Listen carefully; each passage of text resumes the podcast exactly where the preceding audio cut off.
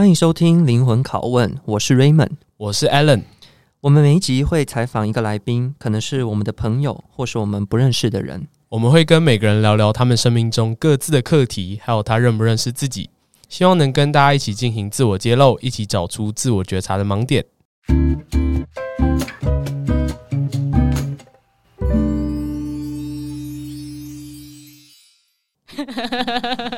好，好奇怪的两个男生开场。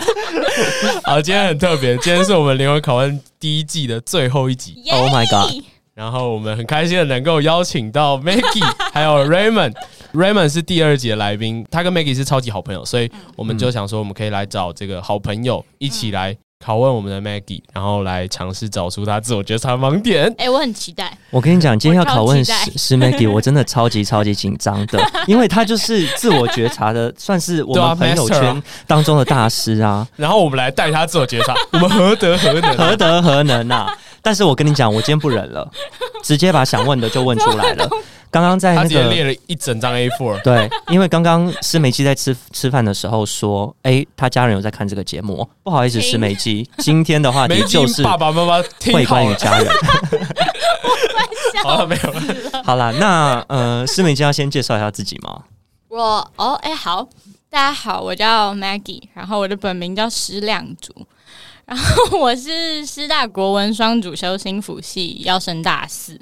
然后我下礼拜要飞欧洲，我下学期要去芬兰交换。嗯，然后我目前在做一个自我觉察工作坊，但他八月会休息，九月会继续开始。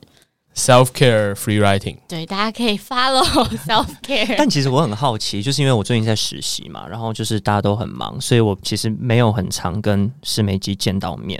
所以我第一个问题想要问，就是我自己很好奇，就是直接问了，你最近过得好吗？我认真的疑问，就是我可以先说一下我的小小观点，就是在社群媒体上的梅 Maggie，或者是我跟他聊天上的 Maggie，我觉得他最近蛮感性的。他蛮常哭的，嗯，然后他以前不是这种个性的人，他是还蛮常把自己的呃烦恼啊、自己的忧愁都自己消化的，嗯，蛮少展现给我们看的，而且会让我觉得他对于呃可能之后要出国这件事情是有点彷徨的，所以我还蛮好奇，嗯，Maggie，你对你最近生活下的注解。哦，你很会问呢！我平常都拿这一题去问别人。跟施美基相处久了，就知道他的套路是哪几招。对，就是我觉得是他说 Raymond 刚才说我很常哭，但其实我很常哭的那个时候已经过了。我最常哭的时候是六月五六月的时候，然后那时候为什么会哭呢？是因为我觉得我明明就已经脱离了我不喜欢的科目，像是数学或什么，但为什么我？还是好像要面对像心辅的一些必修，然后我就明明这是我喜欢的东西，可是我可能好像还是做不好，像统计啊或者什么的，然后就会很挫折吧，就会觉得说，那我是不是不适合或什么的，然后就会觉得说，我都已经那么努力了，可是就是没有办法跑出来，我真的不是一个很会算数字相关的东西，我对数字超级不敏感，然后就会很挫折，所以那时候真的是我一个月哭了三次嘛，就是因为都在跑统计。然后就是觉得很挫折，但自己我记得有一次是我打给 Raymond，然后他刚好就问我说：“哎，那你刚才统计问得如何？” 然后我就突然一阵哽咽，我本来要去洗澡，然后他就说：“你该不会是要哭了吧？”然后但我就觉得很好笑，这有什么好哭的？但我就哭出来，然后我就边笑边哭，就觉得自己很好笑。嗯，但最近七月嘛，我觉得是有比较感性，因为在道别吧，就像我七月和解信的内容是勇敢告别，然后。就虽然交换是算是半年，就本来要去一年，然后后来因为疫情啊，然后延期，然后又因为姐妹校一些合约，所以变成半年。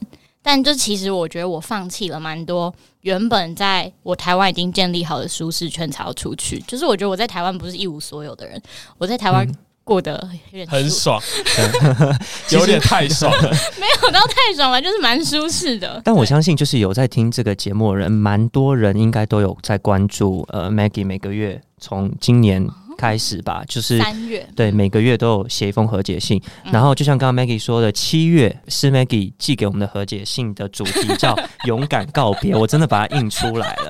我自己本对感动，我还把它印出来。我个人很喜欢很喜欢这一次的和解信，我这是我呃三月以来我自己觉得最喜欢的原因，是因为告别这件事。然后我觉得，嗯从告别的这个词来作为今天灵魂拷问的最后一个。Episode 的一个主题，我也觉得很适合，真的 可以来当主持人好了。但因为其实，在那个和解信里面，Maggie 就说到，他觉得交换的初衷其实是要去一个没有人认识自己的地方，去重新认识自己嘛。然后你有提到说，呃，你觉得去交换是一个撕下标签跟卸下包袱的一个很大的一个方式。我把这个定义为你自己所认为的。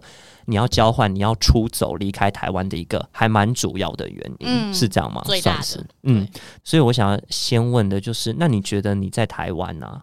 你的成长历程中，不管是小时候、嗯、国高中到现在，嗯、你被绑住的包袱，你自己觉得是什么？我刚听起来，可能学业算是一个，嗯，你还蛮彷徨的点。唐官的表情是什么意思？怎么说？为什么你点头如捣蒜？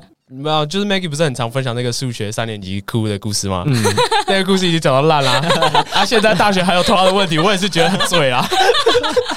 对，我来，我来稍微简述一下。总而言之呢，是 Maggie 以前是一个非常害怕数学的人，嗯，然后他会为了数学，然后成绩不好，然后哭。嗯，感觉你以前是一个对成绩还蛮追求的人，很追求啊。但我觉得我从小到大，我就就跟唐国恩就完全是两个反例吧。就是唐国恩，就是他在。求学路上算顺遂吗？都有达到自己想要的结果，嗯、但我就是我每一次努力，然后我每一次都没有达到我的想要结果，所以我下一个阶段就还是要继续努力。但这样听下来，照理来说，到大学的你，尤其是又那么会自我觉察，你觉得在这中间转变是什么？有没有什么转变？或者说，为什么大学还是在困扰着你？嗯，我觉得是那个。挫折感嘛，就是我已经付出努力了，可是为什么我还是没有办法达成我想要的的那种感觉？你想要什么？我想要，我想要统计轻松过，然后我想要就是，我觉得是学业上的追求，嗯、就是我一直在受挫，就是你努力了，可是你没有得到你想有的相应的回报的那种感觉。那你是喜欢的吗？嗯当然不啊，当然否。可是有我有我有时候听师妹师妹给抱怨，呃，算是抱怨吗、嗯、？Complaint 他的呃国文系、中文系也好啊，哦、就是地狱啊，嗯、要那个剧斗嘛。嗯、然后，但有时候我会发现，你对于因为其实你双主修心服，某种程度来说算是你。相比之下比较喜欢吧，跟中文系相比，我觉得那更打击吧。就是那已经是我自己选的了，可是它里面就是有一个科目是统计，然后但我已经是在我喜欢领域里面，可是我还是没有办法解决，所以我觉得那个挫折感又是更重。嗯，可是说实在话，其实你要去追求一个你喜欢做的事情，一定还是会遇到挫折，那怎么办？所以我就是哭完继续继续弄。我觉得我这个人没有什么优点，但就是我很很顽固，很坚持嘛。嗯，就是我喜欢的东西，我就是会一直做，就算我伤痕累累，我还是会继续做。但我不喜欢，就是我就不读，就真的是不读。像我记得很印象深刻，那时候要考生运的默书吧，还是什么？嗯，我这个人就是，我真的说我没有读，我去考，我真的就是交白卷，因为我就那个小考就是不考，我就是觉得说考那个对我来讲没有意义，然后。因为我知道他期中、期末要怎么考，所以我就是不想背。我就是我就是真的不会背。但我可能很多朋友他们就说：“哦，我都没有读什么。”但出来就是大家都有背。然后我记得有一次，我有一个朋友就跟我说：“哇塞，你就是没有背。”我就说：“我就是不想要。我现在我的时间的分配，我就是不想要把时间拿去花在背那个上面。然后想说，那我就期中前再来读这一课，因为我不想要它贯穿我整个学期。”嗯，可是就是那个因为。我知道嘛，就身为一个忠实听众，这个节目就是每次都会访问那个访问的人都要讲出他三个标签嘛。嗯，然后刚刚是 Maggie 讲了，他其中一个标签是呃，应该是向往自由的。我前面好像还没有讲，你们还没有讲，还没有 Q 啊？好，我们现在 Q 你，现在 Q 就是就是其中一个，其中一个是 Maggie 跟我讲的标签是向往自由的，然后连接到这件事情就是，对啊，我们先让 Maggie、哦、你要先让他三个 text，OK，Sure。第一个是写日记的人，喜欢写日记的人，名词。嗯，写日记的，好都可以写日记。OK。然后第二个是渴望自由，嗯。第三个是相信善良，嗯。嗯，结束。OK。但我其实刚刚是想要连接到渴望自由这件事情，嗯、我感觉得出来，或者我一直以来认识的师 Maggie 都是他很不喜欢规训，超级。对于他不喜欢的东西，他就真的也就是很不喜欢这样子，然后会挫折感很重。可是对于他很喜欢的东西，他是一个嗯。一百分的实践派，嗯，会一定会努力想要把它达成最好。这个在生活当中会对你有困扰吗？我觉得或多或少有吧，但我因为我怎么讲，就是那个渴望自由是来自于我觉得我是一个愿意为我的生活负全责的人。嗯、但你要我负全责，你就要给我相对应全部的自由跟全部的选择。但我会觉得说，这个社会或是我从小到大被教的比较像是你要负全责，可是我没有办法享有全部的选择权。这个选择来自于什么啊？毕竟社会本来就会有规训，你统计就是要学，那就是必修。但没有啊，其实那个是在台湾奇怪的心理的制度啊。在国外，如果智商是算在教育学院底下，智商其实不应该就比较不用去学统计，然后心理就是你去做病理临床研究才要统计。嗯，所以是因为台湾的这个神奇的归类，把这两个并在一起，所以两个都要学，然后是到研究所才分流嘛，或是就是才不一样。所以我也认了，所以我还是学，所以就是一把鼻涕一把眼泪的学。所以对于那些你不喜欢的，或是他就是天生要被规训，因为你就在台湾嘛，这个教育制度就是这样子。嗯、你是一个含泪就要把它。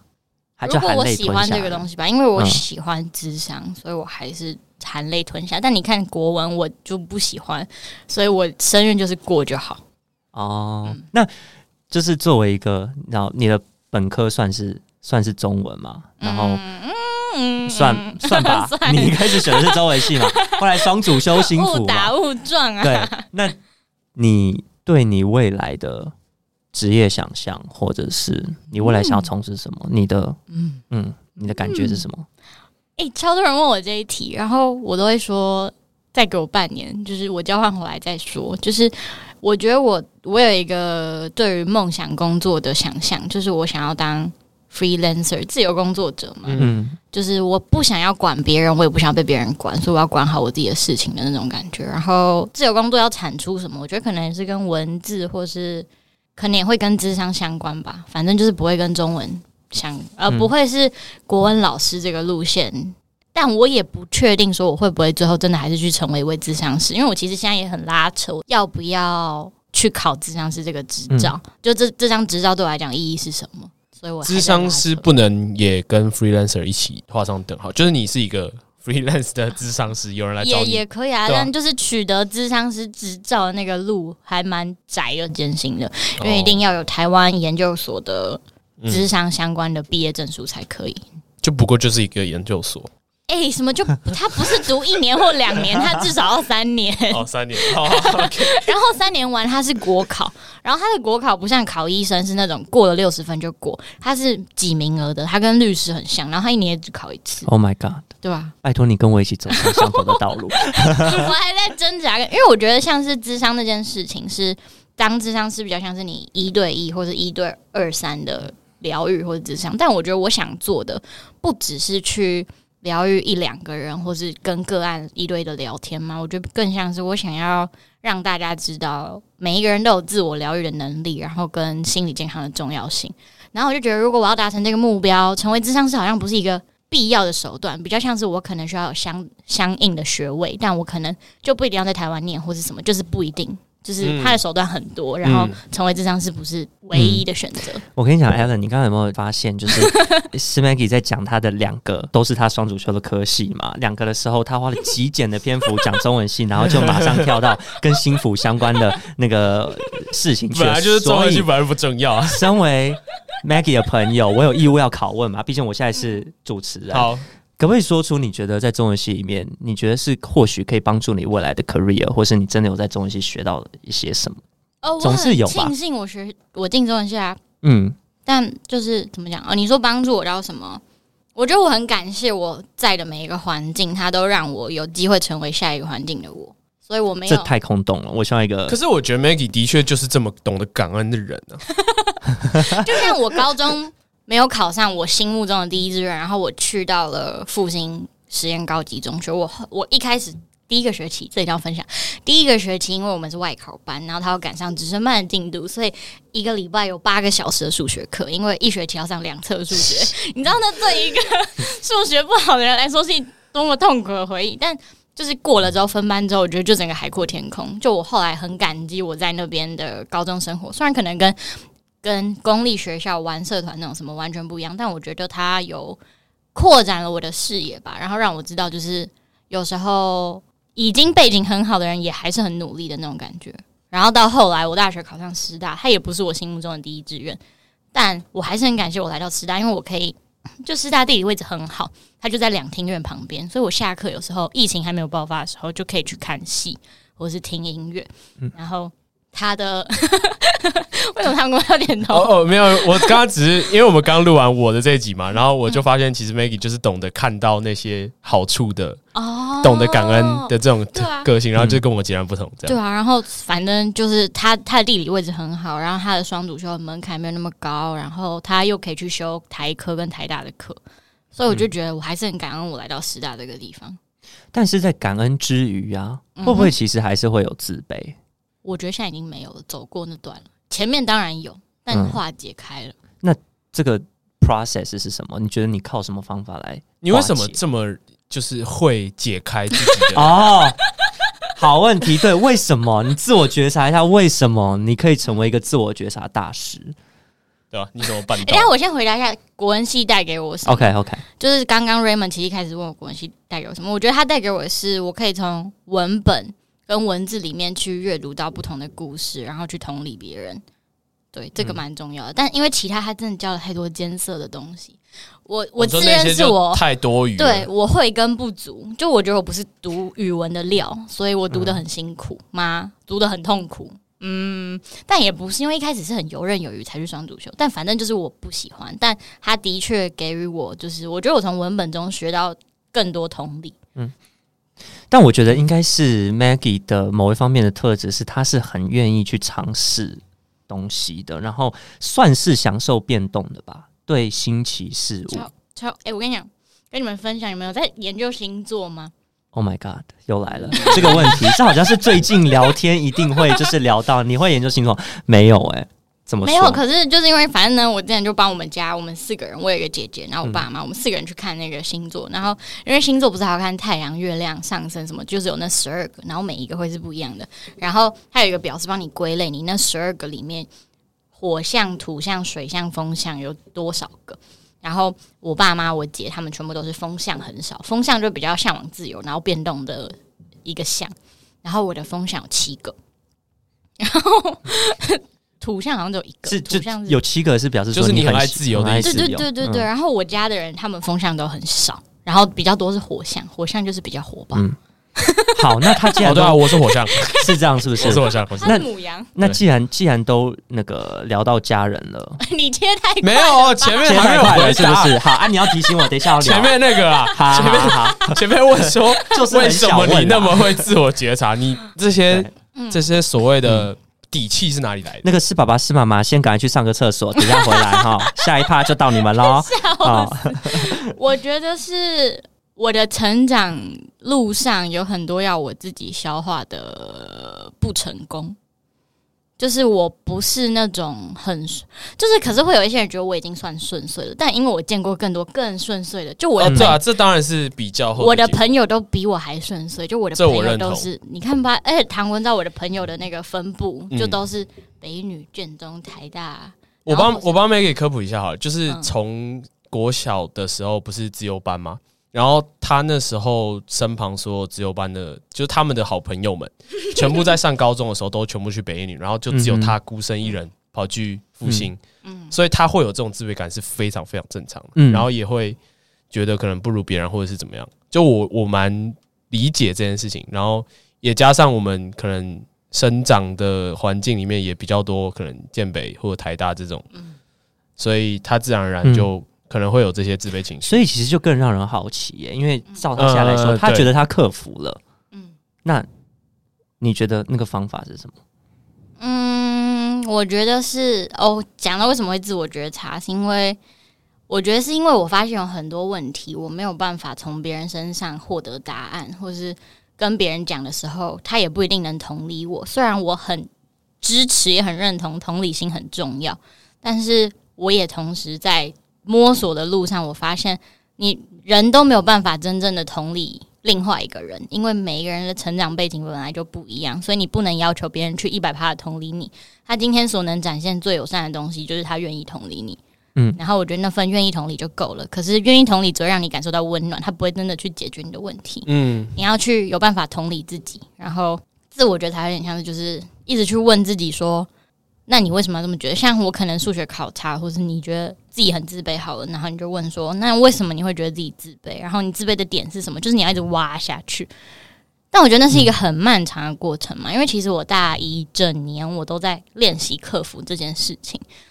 但我觉得比较像是需要克服这件事情，也是因为成长环境很多时候是把自我价值感跟成绩绑在一起。嗯，然后我成绩就不是到一个非常亮眼，但就是还可以看的那种学生，但可能自我要求或什么，就是同才都太优秀了，所以你就会觉得说，那你是不是就没有那些成绩好的人这么优秀？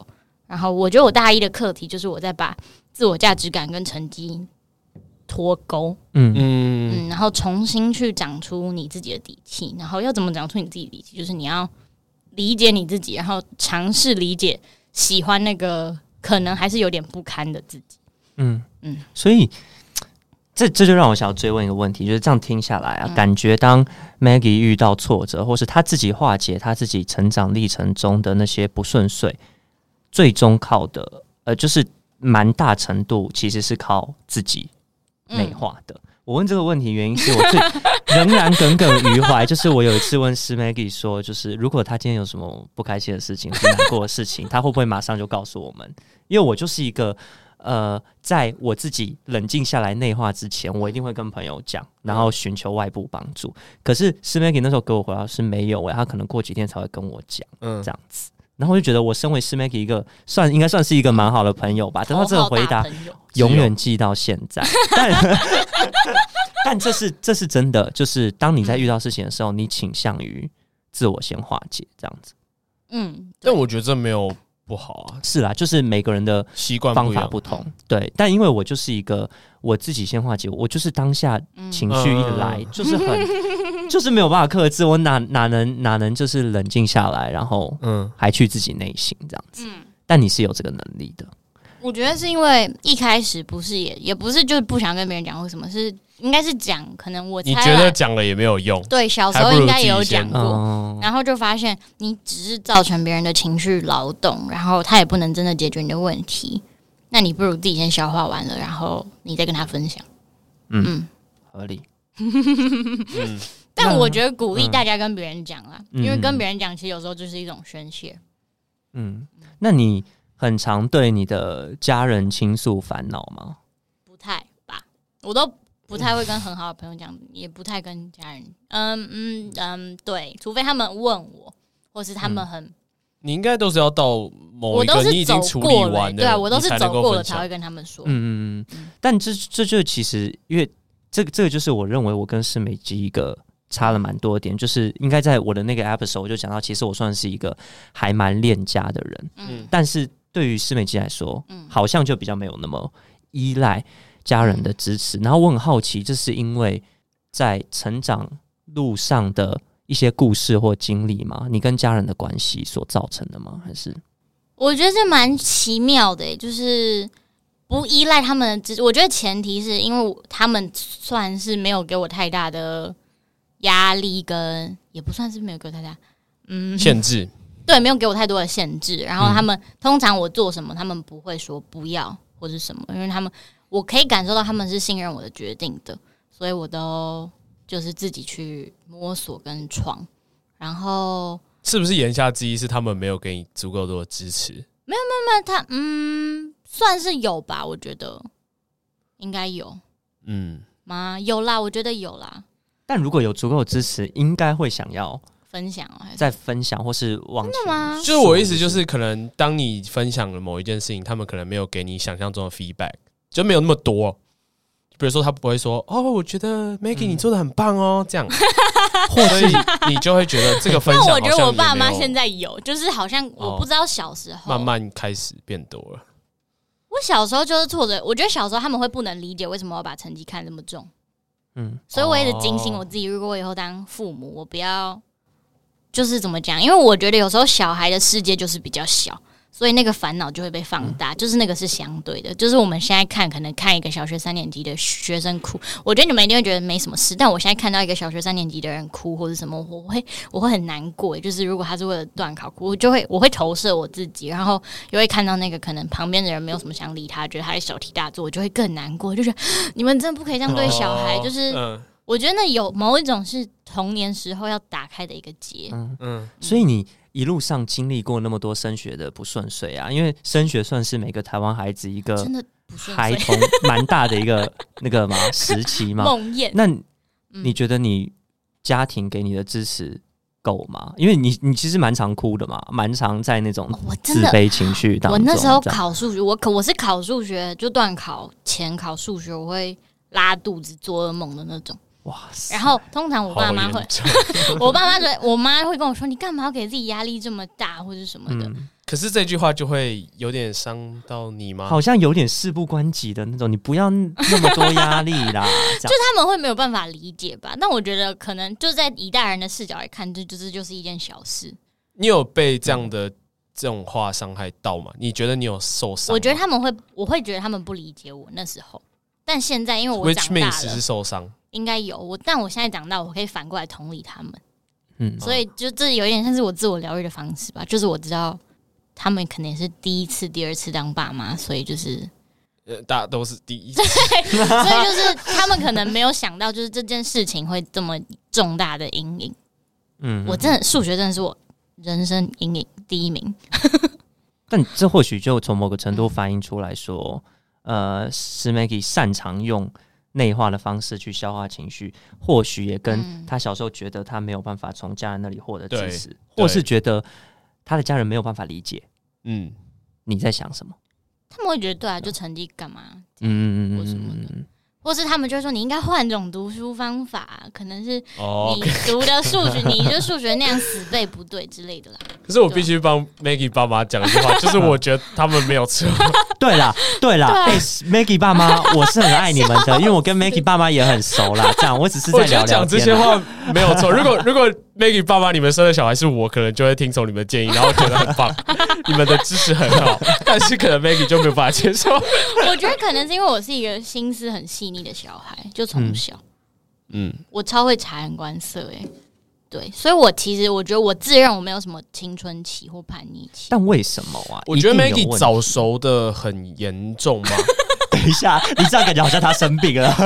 所以我意思就是，因为好，因为我跟他是同一个国小的，所以他那种就是，然后五六年级的时候，通常会有那种什么什么闽南语字音字形，还是啊不是字音，什么演说、演讲之类。然后学校就会派很多这种选选手去比赛嘛，所以他就很得那些训练老师啊这种。什么教务主任的喜爱，所以他就是那种 你知道国小的上层阶级，因为老师都很喜欢他 呀，所以他就是练就了一身能够跟老师这种受到老师喜爱的能力。所以我会说他很早就很早熟，或很早就社会化，就是因为他很知道怎么跟这些长辈相处，而且也很知道要怎么表现的好，成为老师眼中这种喜欢的小孩。可是那我就会好奇，那造成他那么早熟的原因是什么？一定有契机。我觉得是我小很小很小，我现在所能回想到最小，可能就是幼稚园吧。我那时候我不知道哪来的观念，我就一直觉得说我要当一个大人都喜欢的小孩。所以我跟你讲，我现在很爱看书，对不对？但我为什么会培养出这个习惯？纯粹是因为我觉得。大人都喜欢觉喜欢爱看书的小孩，所以我小时候我们、哦、我们家在看电视的时候，我会一个人就在书房说我要看书，我要看书，我要看书。然后我觉得真的就是 fake it till you make it，我就 我现在就把它内化成一个习惯。然后我现在就还是很喜欢看书，嗯。但那个我我不会忘记，那个一开始就是因为我想要当一个完美小孩，嗯嗯嗯。哎、欸，我要 echo 唐国刚才讲，就是老师喜欢那个东西，就我觉得反而那个造成了更大的。压力嘛，就你数学不好的时候，对，因为就像是我有参加演说或者是画画什么什么，然后很多比赛啊，然后大家就会，因为通常我觉得小时候多才多艺的小孩，就 assume 你成绩很好，成绩也要很好。然后刚好我很多朋友就是多才多艺，成绩又好，但我偏偏就只有多才多艺，成绩没有到很好。对，所以就是会有那个落差感。嗯嗯。那那聊了那么多过去之后，如果现在要选，还是我们先聊他的另外两个标签，一个是。呃，喜爱日记，喜爱日记的，嗯、这算是一个你的呃抒发自己情绪一个很重要的方式，嗯、而且是 Maggie 是成功推坑他身旁 非常多人开始写日记真的，我我有我有写，嗯，不是日记，但就是有写，开始写这样，对，算是所谓的 free writing 自由书写。可是说实话，写日记是一个还蛮老老派吗？蛮老派的作风、欸，我还会寄明信片跟写信对啊，所以其实某种程度跟你的人格特质是有一点落差，毕竟你是那种要追求。没有落差吧？哪里有落差？但我觉得，因为我觉得 Maggie 不是呃，Maggie 给我的感觉是一个很追求新事物，然后刺激的人。哦，挑战。可是他又同时喜欢做现在大家认为的那种浪费时间。对啊，你觉得说干嘛要写？我没有浪费时间啊。有啊，可是我觉得干嘛要寄明信片？你写日记是自我疗愈啊，你是在哦，对啊，我在跟自己说话。这不是什么，我觉得他没有什么追求，他跟追求新事物没有没有没有什么关系哦、呃。但我我觉得可能反映出的是，是 Maggie 就是一个能够兼容各种不同特质的人。不同特质的东西集成一身的，我觉得这是师 Maggie 最大。我自己看到，我觉得一个蛮大的能力。哇，怎么怎么聊聊？不是要拷问他，怎么变成在赞美他？真的，我觉得他其实蛮值得赞美的。差点要放赞美歌，太感动了吧？那还有一个标签是什么？是相信善良。相信善良。嗯，这其实一直都很。那我小时候不是，我小时候是，哎、欸，我小时候是愤世嫉俗的人。我现在回想起来，真的吗？大概。小五、小六、国一，怎么样的愤世嫉俗？我就觉得世界太多不公不义了。那你有做出什么行动吗？哎、欸，这有啊！就我小时候，哎、欸，这样讲真的好好笑。我小时候有一个梦想，是我想要当总统，因为我那时候觉得 你要当统治者，你才有办法改变事情。嗯，但后来长更大，发现不一定可以改变。然后后来发现，嗯，还是每一个人都先照顾好自己，问题就先解决一半了。哦。嗯其实这也 make sense，嗯，但所以你你的你的善良其实是消磨出来的，被这个社会被这个残酷的世道消磨的。我我这样，我现在讲你们不相信，但我国小真的很凶，你还记得吗？哦，还好，还好吗？但我觉得我国小很凶，就是我觉得我以前是一个很有棱角的人，嗯，然后但我在一次次的挫折中，就是消磨那些棱角，就是刚好也有这些机会可以让我提早把自己磨磨的光滑一点。那现在的你来回想，嗯，你觉得这个磨出棱角的过程，嗯，再重来一次会想要吗？就是说，其实有棱角不一定不好啊。就像我在我看来，我我就会觉得 Alan 是一个比较有棱角的人。我超有棱角，对吧？赶快去回听上一集。对，但是没有棱角，相反的也是另外一个感觉。你现在来回看，你想要成为一个什么样的人？再多一点棱角，再少一点，或是我还是会偏好少一点棱角。嗯哼，因为我觉得有棱角其实比较辛苦，但没有棱角就代表你要很圆融，比较善解人意。其实善解人意的人也很辛苦。会不会比较没有个性？我觉得也不会到没有个性，但就你要记得你有底线，然后但你可以圆融。嗯嗯，但你要跟很多你可能不是那么喜欢的人相处。但这就回扣到相信善良啊！我觉得我很难去讨厌一个人。我之前不是跟你讲过吗？我很羡慕你可以就是很直接的去讨厌一个人。但因为我就会觉得他以前一定经历过一些我还不知道的东西，我凭什么这么武断的去讨厌别人？就是我自己脑脑脑中的后台会跑了一堆，然后才产出一个结论。可是我记得我有一次有跟你讨论一个问过一个问题，然后还是我自认，就是我自己觉得是 Maggie 是一个还蛮容易。因为一面之缘，就决定说要不要跟那个人成为朋友的。可是他不会讨厌他，他只会决定他要不要跟他好而已。所以这样其实也算是没有棱角，是不是？就他不会让那个人觉得，嗯，他跟 Maggie 不好，他反而还会觉得，哦，我其实蛮喜欢 Maggie 的。所以 Maggie 的内在有棱角，外在是没有棱角的。哦，应该可以这样讲，内外开挂，好像有一点内在，对不对？这代表很社会化，我觉得蛮社会化的啊。很社会化、嗯。那你对现在的状态是这个是满意的吗？你说自己社会化这个吗？对，还行啦，还不错啊。就是我，嗯、但我希望我永远不要忘记相信善良。嗯，就我不想要回到以前那个觉得看什么都不顺眼，然后觉得这世界欠我什么的那种感觉。你觉得那不好的点在哪里？我觉得会很累吧，而且你觉得这世界没有欠你什么，你才会更开心。合理，嗯嗯，OK，所以就是要善良，善良是一个是 Maggie 很常挂在呃嘴边一个词，而且还要还要懂得感恩吧？我觉得你、哦、对对，懂得就是真的蛮会感恩所有事情。嗯，但说实在话，善良其实是一个我自己觉得它就是一个词，可是它很难实践。但我觉得善哦善良，我怎么定义善良呢？我觉得善良是你第一个你要先也对自己善良，你才有办法去把你的善良推己及人。不然你今天都只有在对自己善，诶、对别人善良，然后你没有对自己善良，你很很快就会 burn out 嘛。就是你会觉得凭什么我要对别人善良？但如果你有办法对自己善良之后，你再去把你对自己的这份善良沿用到别人身上，或是拓展到别人身上，就会比较顺。所以你认为对自己善良是什么样的？就是不要谴责自己吧，不要过度的谴责自己。但我也一直还在练习，就是、嗯、对。但你知道？古古时候，我 什么古时候？就你知道，人都是自私的嘛。嗯，人各自私，人各自利嘛。嗯，这跟善良，这跟你对每个人都善良这件事情，会不会产生冲突？你总是会有时候会有看不顺眼，然后就觉得说，总是会有自己自私的一面吧。但我觉得我的善良比较像你不要去伤害别人吗？就是哦，而且因为我我操我我有一个说话有一个底线，就是我觉得这也是我小时候培养下来，就是我绝对不会骂脏话，然后我也不会做人身攻击，因为我知道人身攻击可以对一个人能造成的内心的阴影跟伤害可以很久很久很久，就是有点像是我我记得小一小二的时候，我们班有一个什么，有点像新著名的。小孩就是，嗯、然后那时候好像大家就会比较不理他或什么，然后但因为我那时候我也还没有意识到说我应该要去跟他好啊，或是就是就是他被冷落的时候，我不应该就是没有出声或什么的，然后可能就有一些人会对他闲言闲语什么的，但那时候其实听到你就觉得为什么大家讲话要这样什么，然后我好像有一次看到他偷偷哭吧，然后我那时候、哦、那那那个景象就一直留在我脑海里，所以我后来我讲话我因为我记得那时候好像有人笑他黑还是什么的，嗯，所以我绝对。不会去嘲笑别人的外形，嗯嗯，你的同理心爆开来。哎、欸，我觉得很有趣，因为我跟 Maggie 认识是在第一次认识算是高中嘛，政治营的时候，所以其实我没有很参与 Maggie 的过去童年，这个可能 Alan 比较了解。但其实 Maggie 今天讲了很多，他可以看得出来很多童年的呃，在学校的事情啊，或者是家庭很深的影响。Maggie 之所以会成为今天这样子的人，那。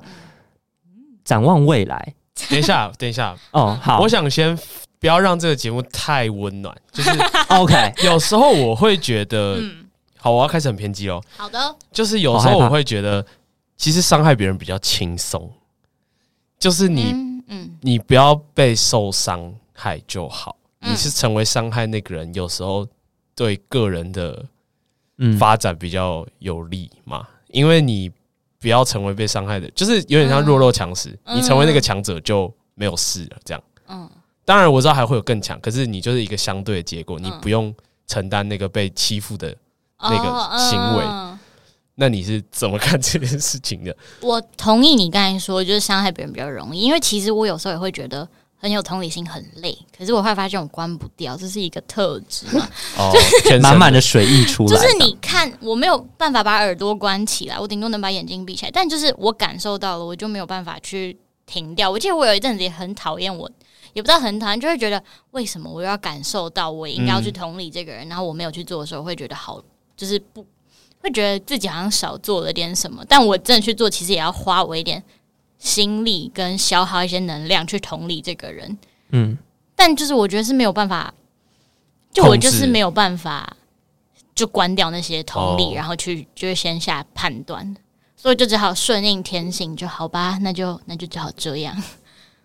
嗯，了解，是 Maggie 还是可以吹个很温暖的话，对吧？所以我真的觉得，就是他是真的从打从心底的温暖出来的人。他不是装出来或者是培养出来，他是真的本来就是这么温暖，所以他在不断的在用这种温暖去温暖更多人，然后去成长自己的底气。我觉得是被伤害完之后温暖呢、欸。就就我的成长路上，嗯、就是没有什么大坎坷，但就是小、哦、小挫折累积起来的。嗯，因为小挫折其实有时候是更磨人的。对啊，你看十二年国教嘛，数学十二年。哦，我觉得还有蛮重要一个，就是我升大一考学测的时候，我腿断掉，就骨折。啊、对，嗯、那那时候我觉得算是一个蛮重要的生命的转捩点，但是我深刻。身为国文系转捩点，好转捩点。我深刻的意识到，就是我今天我想，与其当一个聪明的人，我更想要当一个有同理心的人，因为那时候就是叫。行动不方便就打石膏什么的，我哎，而且超酷！我是一月初的时候撞到体育课撞到，然后一月中开刀，然后好像学测前三四天出院，然后去考试，然后就坐在轮椅上，超辛苦。我那时候就想说，完蛋了，我的人生就是怎么办？最重要一场考试哎，怎么办？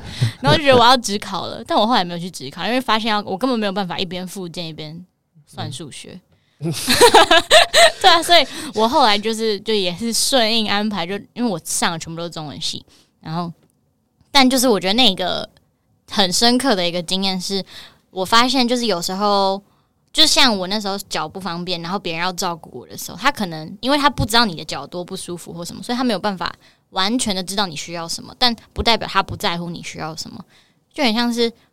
我不能期望每一个人都用我喜欢的方式爱我，但我不能就否定说他不爱我。嗯，我觉得那是我学到蛮大的一课，然后也让我知道，就是 OK，我今天我不要考上台大，好像也没有什么关系，但我想要当一个有同理心的人，因为我觉得我在高三之前还没有到这么有同理心。嗯，就我比较更积极追求，我想要成为一个厉害的人。嗯，但。摔过之后就发现，哎、欸，我好像不一定要成为厉害的人，但我想要成为一个有蛮有办法同理，然后跟温暖的人。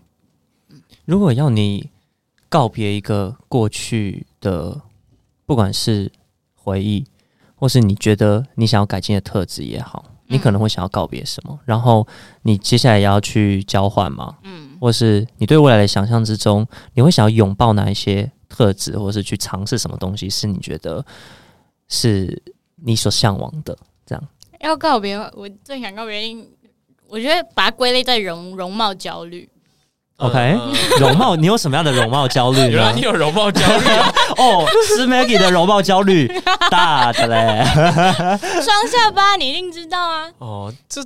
哦，我以为还好，就是讲讲而已。我跟你讲，有一天我跟施 Maggie 聊天，他说要克，因为我就告诉他说，施 Maggie 加油，我们勇敢克服双下巴的这个焦虑。他说这是要花他一年的时间去慢慢调试的。我吓到想说，Oh my God，有那么严重？调试了，我这几年已经有一直在怎么讲？就我跟他说，我今年十二月的目标，我的十二月和解信，我想要写容貌焦虑，就是嗯，双下巴，因为我真的很讨厌我的双下巴，但。但大家都不能理解为什么这么讨厌，但我就觉得他看起来就很胖，就是因为我不高，我一百五十一，然后我觉得不高的人不能胖啊，然后但但我就大概四十七，所以就是一个绝对不是瘦，但也不会就是 BMI 也是正常，然后看起来就是可能微圆圆的的那种，嗯、然后我脸型又是圆的，然后我下巴又很短，所以我就有双下巴。然后我就觉得我拍照或是我放松，我没有抬头的时候，就韩国人也在笑。我跟你讲，我跟你讲，因为这个我跟施 Maggie 也有同感，就是每次我都说我自己太瘦啊，啊那些女生就会露出那 什么意思？你 什么意思的那种那个，所以我我也是有你你呃，你是不是一个其实没有你有这种困扰？呃，我我知道我很胖，那就是这样啊。没有到很胖吧？对啊，这这这我 I can help you。容貌焦虑，但我觉得我。前面有克服，就我小时候其实很讨厌我这么矮，嗯，我大概也是到高三才接受我这么矮的事实嘛，嗯，因为我真的太矮了，就是你要停，就是你要找，你这辈子就是没有办法再长高了，你要好好的跟这个身高共处，嗯，对吧？就这需要花时间去消化，但感觉还是是有点无奈的接受，就是至少你不要讨厌你的身高，但我现在是讨厌我的双下巴，嗯、好。那你会不会有再有下一个讨厌的东西？如果你好，假设花五年好了，你把双下巴这个和解了，嗯，你会不会有再下一个讨厌的东西？一定会，应该会吧？可是这样不就永远没有就是结束？那就继续和解啊！这就是一个辛苦的过程。嗯。你总不可能都没有什么讨厌的东西，就觉得说。但我意思就是说，如果你今天对自己的接受度大一点，或者是你不要在意那么多这种小事，我不知道会不会伤害到你。完了，危险发言，哔哔哔！我开始跟你爸爸有点像，没有啦。就是如果你变得比较能够接纳很多事情的话，那其实也没有那么多事情可以和解。就是你不需要花那么多时间和解这么多事情。但我觉得可能是我的原厂设定，就我很小的时候就被灌输我要当一个完美小孩。虽然我有在，那如果那如果你在你你今天和解的事情是这个原厂设定的，你就是觉得哦，其实很多东西不一定是原厂设定。像是什么东西？我、就是哦、你说我就是就是你把你你你，因为你看起来是你现在有些和解的方向是你会认为这是从小的，嗯，让你变成这样。那如果你把这个想法改掉，就是哦，我今天其实不是来自于这个。我的这个问题不是来自于这个，嗯，那会不会问题解决一半？可是那会 那其实就已经我知道这有点歪理，但是就已经就就是他那就是施 Maggie 的根呐、啊。对啊，他只你你这样子的意思是要叫他连连根拔起，让他连根拔起变成一个新的人。如果这是一个方法的话，我觉得不妨试试啊。我觉得我做不到哎、欸，就是把那个原本你根深蒂固认为你就是因为这些数学让你变成这样。那如果你去，比如说想说，那其实我的这个特性不是来自于数学，嗯，那你想要变成什么样子的话，就朝那个。你说会有无限可能性之类的。但我觉得没有关系啊，就一次一个，慢慢来。哦、对啊，就是。但我觉得也正是因为有那些根，嗯、我们才知道自己要什么，不想要变成什么，或是想要去追求什么吧。如果你今天都没有了那些你原本有的那些设定的话，应该会很茫然吧。嗯，怎么去建立自己的自己的价值观？可是我就不太会一直想要我去找我的根是什么，我反而就是往前走。你就是有点像你立立现在就是你的根、嗯、啊，你接下来我怎么走就是你可以决定哦。我原地生长，我觉得我也可以决决定我接下来有什么跟，但我觉得可能是我受的教育或什么，就是我看了很多书或是读心理学，他们都会跟你说，其实。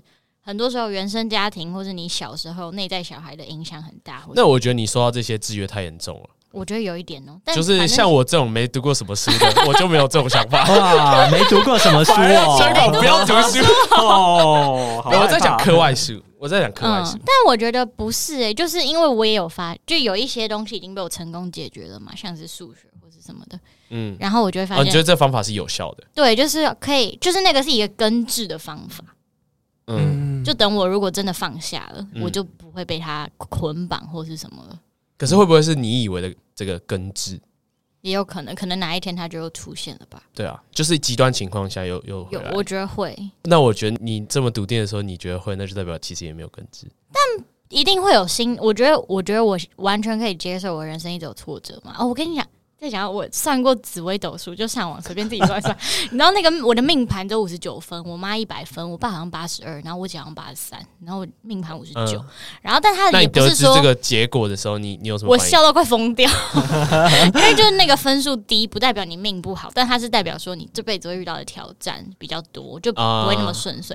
然后就哇，太准了吧，然后就很好笑，对吧？所以我我其实蛮能接受我自己。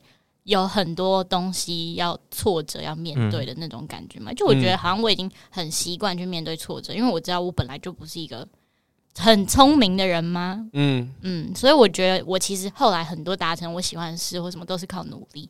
嗯嗯，所以你总归来说，你满意现在与自己和解的方法吗？因为我觉得这是最重要的。如果你是满意的，那那就是一个有效的方法。你觉得你满意吗？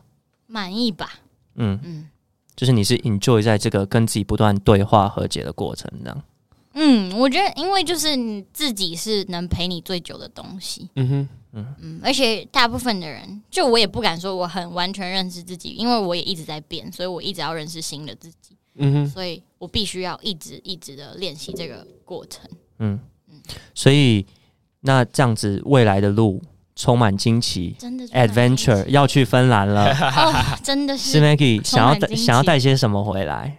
对自己有什么期盼，或是对啊？你在那边的这个目标或期待是什么？嗯，好好生活。就我觉得，就像我和解信里面写，我就是想要去一个没有标签的地方，然后去认识我自己。嗯，就其实这件事，虽然看起来我讲讲得很轻松，对，但其实我也花了一段时间。我哦，我前上学期有去咨商，就学校的幸福中心，想说不用钱就去聊聊天。然后就是我那时候就在解决，怎么讲？我想要 figure out 出我到底为什么这么想要去交换，因为我其实本来升大三就要去交换一整年，然后是疫情的关系嘛。然后，但虽然大家交换出去的借口都是冠冕堂皇，说什么你要去增广见闻啊，或什么什么，但我。那时候就隐约有感觉到好像不是这个原因，然后反正我后来就去找，然后哦找到了这样，对，就是找到，就是我其实有一方面是想要算逃避吗？但我觉得也不全然是逃避，就是我想要去一个没有先天制约或者是标签的地方，然后去看我到底是什么样的人。嗯、因为我觉得很多时候我在台湾认识的我自己，更多是别人告诉我我是什么样，所以我去相信。嗯哼，我还没有从零开始认识的感觉。嗯。你想要归零？对，归零。哇哦，我觉得非常非常的期待，但我真的不知道会发生什么事。对啊，就是不知道发生什么事才好玩，那就太好玩了。对，但其实出发前反而会有一点，就是会有一点，哎呦，就是就是，我记得我大概在七月初的时候也会有一种，天哪，我就真的就是把我一切就是丢掉，然后我要去一个新的地方。那我觉得至少是交换了，你还有一个学校，你不是什么没有工作、没有任何家人嗯之类的这种，所以我觉得至少你还有学校跟这种团体。那我就丢掉了我的舒适圈呢？但呃，对啊，但但其实也就像你在何洁信说的，告别是为了更美好的相遇嘛。所以，我一直在练习告诉自己，你没有一无所有，就是你告别的时候，你不要觉得自己一无所有。因为其实你很丰盛。嗯，我觉得总结来说，呃，呼应到是 Maggie 七月的何洁馨，就是勇敢告别。嗯、我觉得他可能对于 Allen 来说，一定也是，因为你即将要交换，内心多少还是彷徨，因为你要进入一个未知的环境。可是我很明显的感觉到，从上一集 Allen 的故事，或是这一集呃 Maggie 在诉说自己的故事，你都可以很明显的知道说他们。透过自己不断与自己对话和解，用不同的人格特质展现了什么样叫做勇敢告别。我觉得这是我很佩服 Alan 跟 Maggie 的地方。然后，其实因为你知道，今天被当做 co-host，呃，算是一个 host 主 host，主 host 是不是？反正我今天就是 小小小篡位。那身为这个。呃，灵魂拷问的最后一集嘛，嗯、也有幸担任你们第一集的第二集第二集的这个嘉宾嘛。嗯、然后因为 Alan 跟史 Maggie 都要就是出国交换了，嗯、所以要暂时跟各位听众朋友们告别。我也是其中一个听众。哎呦，好感动，好感动哦，来了。所以我觉得我自己给定自己的定位，就是希望在剩下的时间里面可以跟。以一个听众的身份，然后呢，可以把我自己听了这些 podcast 的话，你知道，说出来给两位主持人听。我还有特别做功课，这样子对，然后写稿超屌，我也觉得，我也觉得听众能够从中获得一些共鸣。就是呃，是 Maggie 七月的和解信上面有一句话，就是我刚刚说嘛，告别是为了更美好的相遇。然后呢，我这几天为了准备这个 podcast，因为我好紧张，访问自我觉察大师这样子，我就去回看了那个台北女神。嗯，徐金芳的，因为这是 Maggie 很喜欢很喜欢的一本书。然后我我不知道你还记不记得，其中有一个 chapter 叫做 A Proper Farewell。哦，什么一个告别？嗯，他他在讲，算是讲一个他身为一个留学生嘛，在那里遇到的爱情故事。可是最终因为留学生是不断变动的，所以他就必须要放弃这样。然后他里面大概说到，他说他怀疑呃或纳闷，就是说当流动成为一个生命的常态的时候。我们好像就会因此去质疑人的存在是如此的脆弱、彻底又偶然，就像我们去怀疑我们过去的事情、现在发生的那些种种的不不安一样。但是呢，我们所能期待的最终，好像也就是能够好好说再见，而且感谢自己尽了力，以当时的样貌诚恳对待。然后我觉得 Alan 跟施 Maggie 都是在我呃的朋友圈当中两个非常愿意去直面自己，不管是脆弱也好、挫折也好，或是成功也好，然后那些美好事物也好，他们都是愿意去呃直面它，而且真诚善良的感谢他。我觉得这是 Alan 跟 Maggie 两个非常非常重要的呃特质。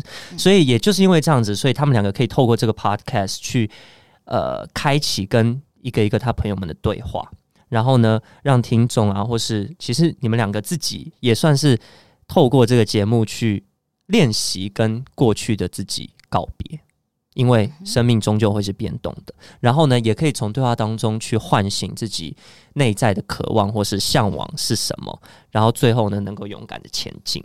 这样，所以我觉得，嗯，Alan 跟 Maggie 的热情跟温暖呢，在给予听众安稳告别力量的同时呢，其实也就是在学习如何各自的跟自己勇敢的说再见。所以呢，谢谢 Alan 跟 Maggie 给我们创造了一个那么美好的节目。